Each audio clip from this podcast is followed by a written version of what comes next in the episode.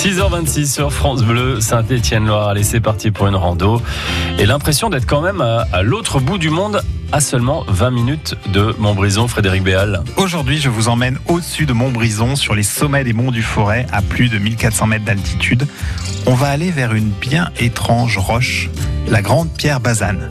Nous allons sortir des forêts de pins pour parcourir les Hauts-de-Chaume avec des landes à perte de vue. On peut rejoindre la Grande Pierre Bazane depuis le col de Baracuchet. On se gare au col de Baracuchet et il faut suivre le balisage blanc et rouge du GR3.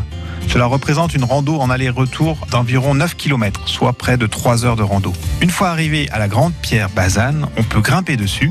Elle est constituée d'une roche sombre, très dure, le basalte. Cette roche provient du magma elle constituait la cheminée d'une sorte de petit volcan qui était situé ici dans les monts du Forêt. L'érosion a démantelé le reste de ce volcan, il ne reste plus que la cheminée.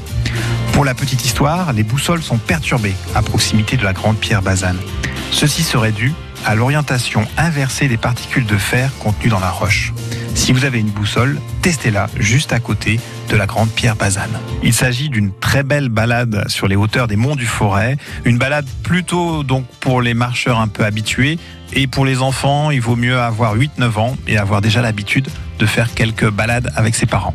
Voilà, la Pierre Bazane, c'est la frontière hein, Loire et Puy de Dôme. C'est juste au-dessus euh, de l'Érigneux. Allez, ouais, c'est effectivement une vingtaine de minutes depuis euh, Montbrison. Vous pouvez retrouver cet itinéraire sur rando-loire.org.